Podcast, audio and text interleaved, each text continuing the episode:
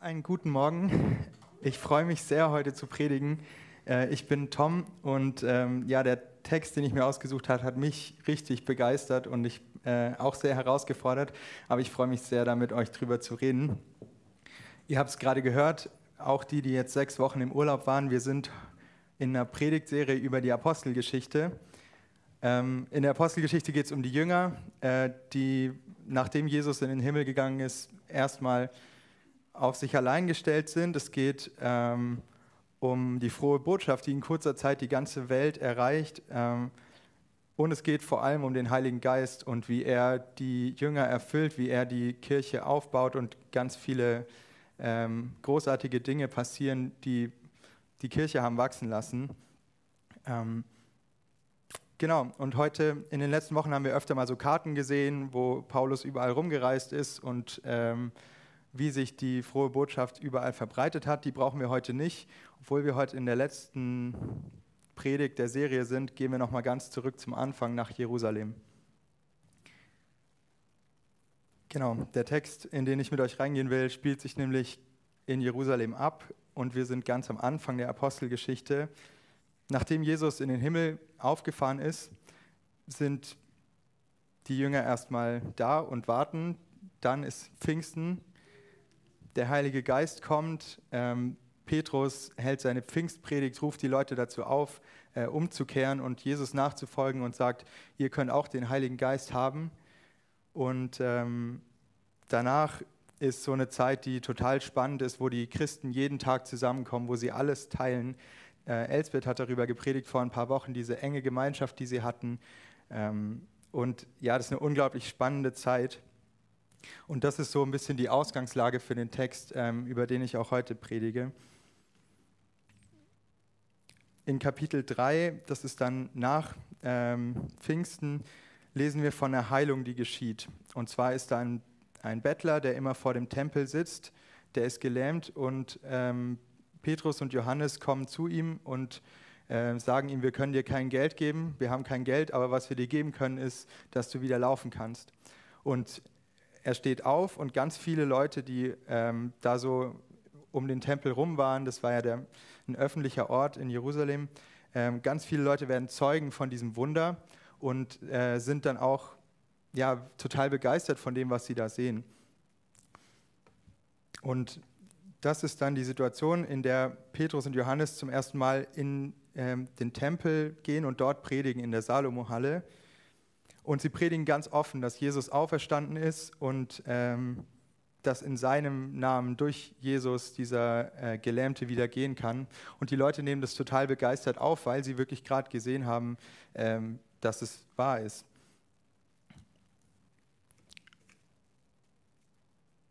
Genau. Und dann werden Petrus und Johannes festgenommen.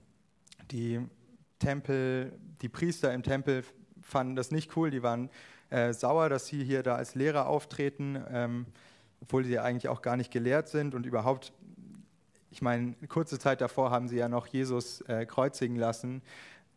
Das zeigt ja, dass sie jetzt nicht unbedingt ähm, begeistert waren von der Botschaft, die sie auch dazu gebracht haben. Ähm, und genau, Petrus und Johannes werden festgenommen. Am nächsten Tag müssen sie vor den Hohen Rat wir haben das ja schon äh, in der ersten Predigt von Daniel gehört, dass Stephanus auch vor den Hohen Rat musste und dann ähm, ja, am Ende auch gesteinigt wurde für das, was er dort äh, erzählt hat. Ähm, das war also eine sehr angespannte Situation und Petrus und Johannes dürfen dort auch äh, sich rechtfertigen oder dürfen was sagen. Und hier steht, äh, bevor Petrus anfängt zu reden, wird er vom Heiligen Geist erfüllt. Und dann fängt er an zu reden und was er redet, ist eigentlich eine Predigt. Also er versucht jetzt nicht, sich zu verteidigen, sondern er, er predigt einfach voll äh, drauf los und bekennt Jesus, ähnlich wie bei Stephanus, wo wir das auch gehört haben. Ähm, und er sagt, denn Jesus ist der Stein, den die Bauleute verworfen haben, der nun zum Eckstein geworden ist. In ihm allein gibt es Erlösung. Im ganzen Himmel gibt es keinen anderen Namen, den die Menschen anrufen können, um errettet zu werden. Also er geht richtig aufs Ganze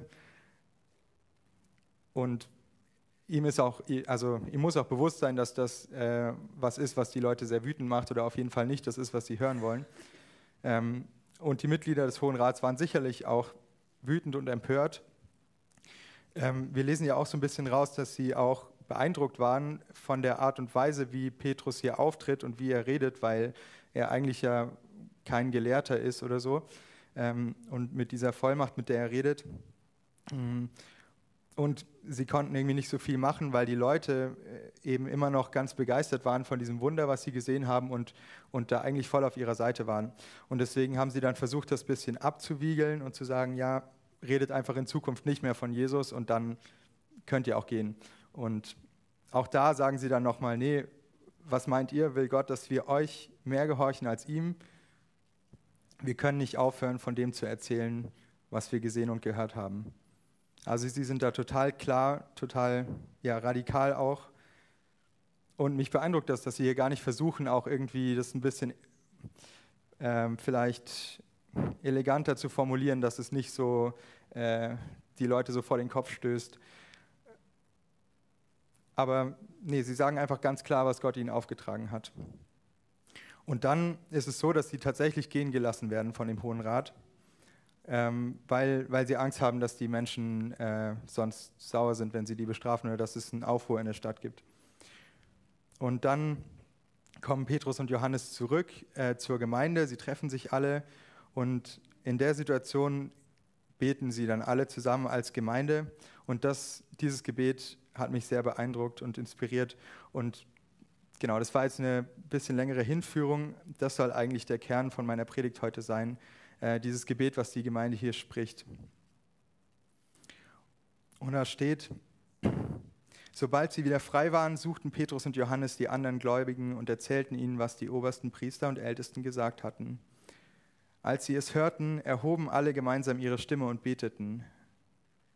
Allmächtiger Herr, Schöpfer des Himmels, der Erde und des Meeres und von allem, was darin lebt. Vor langer Zeit hast du durch den Heiligen Geist durch den Mund unseres Vorfahren David, deines Dieners, gesagt. Warum tobten die Völker vor Zorn? Warum schmiedeten sie vergebliche Pläne? Die Könige der Erde lehnten sich auf, die Herrscher der Welt verschworen sich gegen deinen Herrn und den Gesalbten. Genau das ist hier in der Stadt geschehen. Denn Herodes Antipas, der Statthalter Pontius Pilatus und das Volk Israel haben sich gegen Jesus, deinen heiligen Knecht, den du gesalbt hast, verschworen. Alles, was sie taten, geschah nach deinem ewigen Willen und Plan. Und nun höre ihre Drohung, Herr, und gib deinen Dienern Mut, wenn sie weiterhin die gute Botschaft verkünden. Sende deine heilende Kraft, damit im Namen deines heiligen Knechtes Jesus Zeichen und Wunder geschehen. Nach diesem Gebet bebte das Gebäude, in dem sie sich versammelt hatten, und sie wurden alle vom Heiligen Geist erfüllt, und sie predigten mutig und unerschrocken die Botschaft Gottes. Ja, wow. Also ich, als ich auf der Suche nach einem Text war und so ein bisschen der Apostelgeschichte gelesen habe, hat mich dieser Text echt ähm, total, ist total herausgestochen und ähm, ja, hat mich wirklich, wirklich angesprochen. Ist mir vorher noch nie so aufgefallen, aber dieses Gebet der Gemeinde hat mich sehr beeindruckt. Und ich habe da jetzt mal drei Punkte ein bisschen rausgearbeitet, aus denen wir was mitnehmen können. Und der erste ist, Jesus mutig zu bekennen.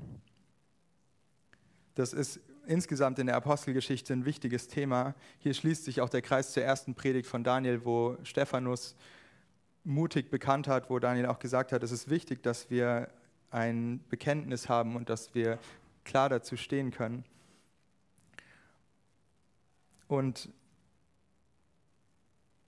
ja, genau, nochmal zur Erinnerung für alle, die da nicht da waren. Ähm, Stephanus äh, war eben auch vor dem Hohen Rat, hat ganz mutig Jesus bekannt und er äh, wurde dann aus dem, von den Menschen vor die Stadt gescheucht und gesteinigt und hat eben auch, als er gestorben ist, noch Jesus bekannt. Mm. Und genau, das war nach diesem Gebet. Also das ist zwei Kapitel weiter, dass, dass das mit Stephanus passiert. Und es kann gut sein, dass Stephanus genau da mit dabei saß und äh, dafür gebetet hat, dass Gott ihnen Mut gibt, äh, ihn zu bekennen. Und ich finde es ähm, ja schon herausfordernd, diese Klarheit, die sie haben, aber auch sehr inspirierend, weil ja, das, sie wissen genau, dass das nicht das ist, was die Leute hören wollen. Sie wissen auch, dass es ihnen schadet, dass es potenziell auch lebensgefährlich sein kann für sie, ähm, sowas zu sagen. In Jesus allein gibt es Erlösung. Es gibt keinen anderen Namen, den die Menschen anrufen können, um gerettet zu werden.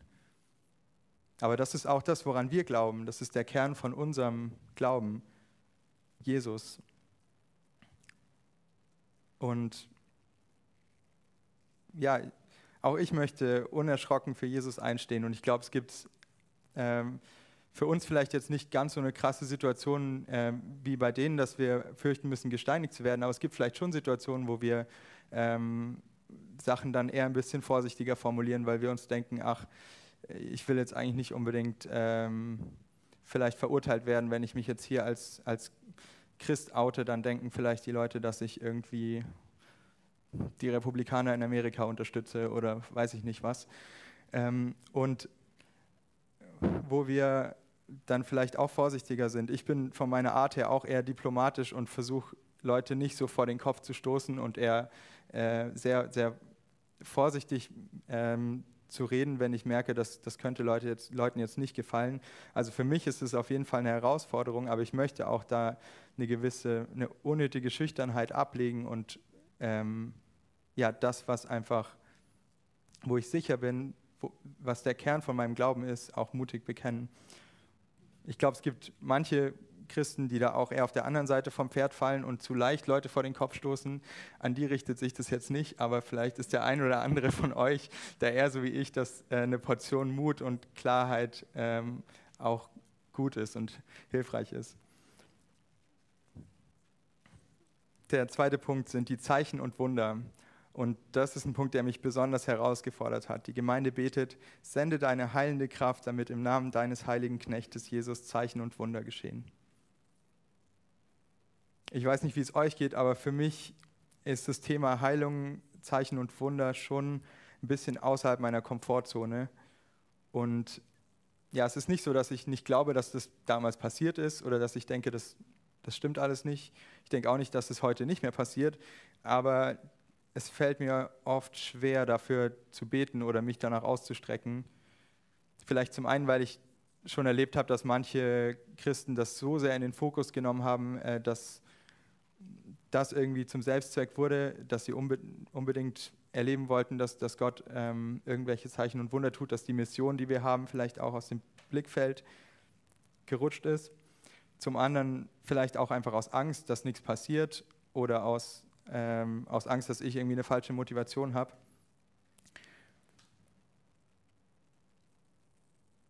Ja, also mich hat das sehr herausgefordert, aber ich lese hier, die fragen Gott einfach ganz offen, dass er kommt mit seiner Kraft und Zeichen und Wunder tut und Gott kommt mit seiner Kraft und tut Zeichen und Wunder. Ich möchte mit euch noch ein Kapitel weitergehen und nochmal einen kleinen Abschnitt lesen von dem, was dann danach passiert. Ähm, weil es echt einfach der Wahnsinn ist, wie Gott da dann auch dieses Gebet erhört. Da steht dann, durch die Apostel geschahen unter dem Volk zahlreiche Wunder und viele außergewöhnliche Dinge. Alle, die an Jesus glaubten, trafen sich regelmäßig und einmütig in der Salomo-Halle. Von denen jedoch, die nicht bereit waren, an ihn zu glauben, wagte keiner in engeren Kontakt mit ihnen zu treten. Aber jedermann sprach mit Hochachtung von ihnen. Und die Gemeinde wuchs ständig. Scharen von Männern und Frauen kamen zum Glauben an den Herrn. Und überall, wo Petrus hinkam, trug man die Kranken auf die Straße und legte sie dort auf Betten und Matten, in der Hoffnung, dass wenigstens sein Schatten auf den einen oder den anderen von ihnen fallen würde. Auch aus den Ortschaften ringsherum strömten die Menschen zusammen. Sie brachten Kranke und von bösen Geistern Geplagte zu den Aposteln und alle wurden geheilt. Ja, ist schon ziemlich krass, finde ich, wie Gott da am Wirken war. Und ja, sie brachten alle Kranken und von bösen Geistern geplagten zu ihnen und alle wurden geheilt. Jeden Tag kamen Leute zum Glauben und es geschahen zahlreiche Zeichen und Wunder. Ja, wir erleben das hier und heute nicht in dem Ausmaß. Aber ich finde, also mich inspiriert dieses Gebet von der Gemeinde schon, ähm, sich danach auszustrecken und Gott darum zu bitten, dass er auch so wirkt, weil er kann das tun. Und ich glaube schon, ähm, die Motivation ist hier wichtig. Also sie, sie beten hier nicht aus Bedeutungssucht oder weil sie irgendwelche Sensationen erleben wollen oder weil sie sich wichtig fühlen wollen, dass sie jetzt, dass, dass Gott da tolle Sachen durch sie macht, sondern sie haben eine klare Mission. Sie leiden ja sogar, weil sie diese, diese Botschaft verkünden, weil sie das bekennen. Ähm, aber sie, sie beten trotzdem und sie, sie erleben das, weil sie sich wirklich danach sehen, dass Gott verherrlicht wird, dass Jesus äh, groß gemacht wird. Und sie haben eben auch erlebt, dass diese Heilungen auch dazu beitragen, dass Menschen wirklich die Wahrheit erkennen. Also eben direkt davor war dieser Bettler, der geheilt wurde und alle Menschen haben danach ihre Botschaft viel mehr aufgefasst, äh, viel besser aufgenommen, weil sie gemerkt haben, äh, was die erzählen, ist kein Quatsch, das ist wirklich wahr. Wir haben gesehen, der Typ saß da immer vor dem Tempel, jetzt springt er hier rum. Und ja, das hat mich hier auch wirklich begeistert. Heilung und übernatürliches Wirken sind eine echte Möglichkeit, ähm, ja, wie die Menschen, die Jesus noch nicht kennen, auch direkt Gottes Gegenwart und Gottes Kraft erleben können. Und ich glaube, dass gerade in unserer Zeit, wo es viel um das Erlebnis geht und um ähm, das, das, individuelle Erleben von Dingen, dass das ein, einfach eine total wichtige Sache ist, ähm, dass wir nicht nur mit äh, theoretischen Argumenten über unseren Glauben reden und versuchen, Leute zu überzeugen, sondern dass sie eine Begegnung mit der Macht Gottes haben. Und wir haben da auch ähm, als Vineyard-Bewegung echt ein reiches Erbe. Als die Vineyard-Bewegung entstanden ist, das war in, in Kalifornien in den 70er Jahren, ähm, da sind ganz viele Leute zum Glauben gekommen, die davor nichts mit Kirche am Hut hatten, weil sie eben erlebt haben, dass äh, Wunder geschehen. Und da, da, ist total viel passiert und ganz und ja, 80 Prozent der Leute, die da waren, waren einfach keine Christen davor. Ähm, und sie waren begeistert davon, weil sie gesehen haben, Gott ist wirklich mächtig am Wirken. Mm, genau, John Wimber hat in den 80er Jahren mal geschätzt, dass äh, ungefähr 20 Prozent seiner Gemeindemitglieder regelmäßig erleben, dass äh, durch ihre Gebete Menschen geheilt werden. Und das ist da wirklich passiert. Es ist also nicht so, dass es in unserer Zeit oder in unserem Zeitalter sowas nicht mehr gibt. Das gibt es immer wieder. Und ich glaube, ja, wir können uns wirklich auch danach ausstrecken. Und gerade dieser Text hat mich da nochmal ganz neu herausgefordert, auch offen zu sein dafür und Gott wirklich zu bitten, ähm, damit Jesus groß gemacht wird, dass, dass er auch mit seiner Macht kommt und dass er sich zeigt. Was John Wimber auch sehr geprägt hat, ist das Gebet, Come Holy Spirit, komm Heiliger Geist. Und das ist mein dritter Punkt, den ich spannend finde an dem Text. Der Heilige Geist kommt. Wir lesen, nach diesem Gebet bebte das Gebäude, in dem sie sich versammelt hatten, und sie wurden alle vom Heiligen Geist erfüllt, und sie predigten mutig und unerschrocken die Botschaft Gottes. Was ich hier cool finde, ist äh, der Zusammenhang zwischen dem Erfülltsein mit dem Heiligen Geist und dem äh, unerschrockenen Predigen der frohen Botschaft. Es scheint fast so, als wäre äh, das eine natürliche Folge, als wäre das Predigen der Botschaft eine natürliche Folge vom Erfülltsein mit dem Heiligen Geist. Sie, äh, sie wurden alle vom Heiligen Geist erfüllt und sie predigten mutig und unerschrocken die Botschaft. Und das zieht sich durch die ganze Apostelgeschichte. Ich habe da noch ein paar mehr Beispiele gefunden, wo bevor die Jünger irgendwo predigen, steht da, sie wurden erfüllt mit dem Heiligen Geist. So war es ja auch gerade eben bei Petrus in dem, äh, vor dem Hohen Rat. Er wurde erfüllt vom Heiligen Geist und dann fängt er an zu reden. Ähm, und das, was er redet, ist einfach ein klares Bekenntnis zu Jesus. Und das sagt, hat ja Jesus selbst auch ähm, gesagt, dass wenn wir vor den, ähm, vor den Gerichten stehen äh, und angeklagt werden, dass der Heilige Geist uns die Worte eingeben wird, die wir sagen. Und das war, ich glaube auch, auch das ist nichts, was jetzt heutzutage nicht mehr passiert. Ich habe da jetzt ein ähm, Video gestern geschaut von den O-Bros, die, ähm, also so christliche, eine christliche Rap-Gruppe, die so ein äh, Band-Contest gewonnen haben, wo ganz viele Zuschauer auch keine Christen waren und sie haben da auch sehr viel Anfeindung bekommen, als sie auf der Bühne standen und hatten sehr viel Angst. Und dann, ähm, nachdem sie das gewonnen haben, konnten sie dann nochmal reden und da haben sie auch ja, berichtet, dass sie einfach sich gar nicht mehr erinnern konnten, was sie eigentlich sagen wollten aber, äh, oder gesagt haben, aber einfach drauf losgepredigt haben sozusagen. Ähm, ja, also das gibt es auch heute noch und ich, ähm, es ist cool und ermutigend zu sehen, dass der Heilige Geist diese, ähm, uns die Worte dann auch eingibt. Und auch hier, es geht nicht darum, wenn wir uns nach dem Heiligen Geist ausstrecken, nur jetzt ein wohliges Gefühl zu haben oder uns so zu fühlen, dass Gott jetzt bei uns ist oder dass wir Gänsehaut kriegen, sondern das hat auch einen klaren Zweck. Sie wurden vom Heiligen Geist erfüllt und sie gingen raus. Ähm, der Heilige Geist befähigt uns, auch rauszugehen. Er befähigt uns, ähm, ja, an Gottes, dass Gottes Reich durch uns auch hereinbricht. Und ich möchte, dass wir uns jetzt ein bisschen Zeit nehmen, zusammen zu beten. Ähm, ihr könnt gerne aufstehen, wenn ihr mitbeten möchtet. Und ja, ich, ich lade euch einfach ein, dass wir uns eins machen ähm, vor Gott und ihn bitten, dass er, dass er wirkt, dass er uns Mut gibt, äh, ihn zu bekennen, dass er auch mit seiner Kraft kommt, dass, dass äh, Zeichen und Wunder geschehen, dass sein Reich hereinbricht und dass wir, ähm, ja, dass der Heilige Geist kommt und uns ausrüstet.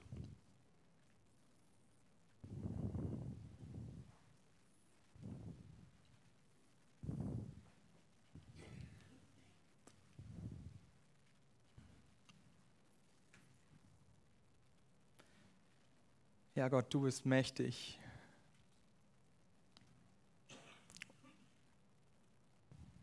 Und wir kommen vor dich und wir, wir danken dir für das, was du in der, in der Zeit, in der Apostelgeschichte mit der Gemeinde gemacht hast. Ich danke dir für dein Wirken und ich danke, dass du heute noch der gleiche Gott bist und dass du heute noch so wirkst. Und wir wollen das in unserer Gemeinde auch erleben, Herr, dass dein Reich hereinbricht. Und wir strecken uns aus nach deinem Wirken. Wir bitten dich, komm du mit deiner Kraft. Lass Zeichen und Wunder geschehen, dass durch uns diese Welt Gottes verändernde Liebe erfährt.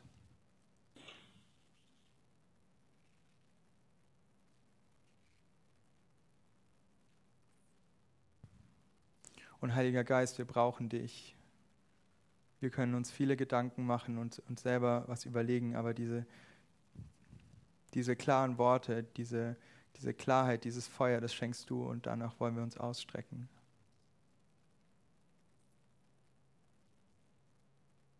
Komm, Heiliger Geist.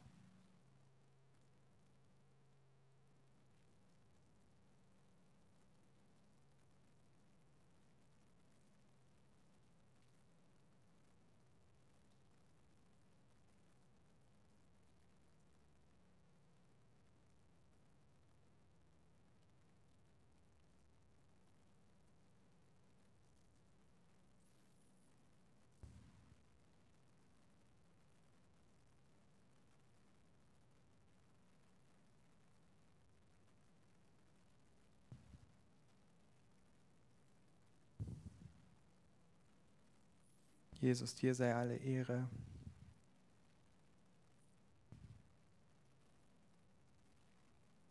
Wir sehen uns danach, dass dein Name groß gemacht wird.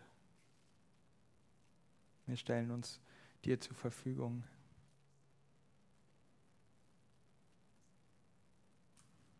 Gib uns Mut, dich auch unerschrocken zu bekennen, wenn wir, wenn wir gefragt werden, wenn ja, wenn wir mit unserem Glauben einen Unterschied machen können, dass wir keine unnötige Schüchternheit und Angst da haben, sondern voll Freude von dem erzählen können, was du getan hast und wer du bist.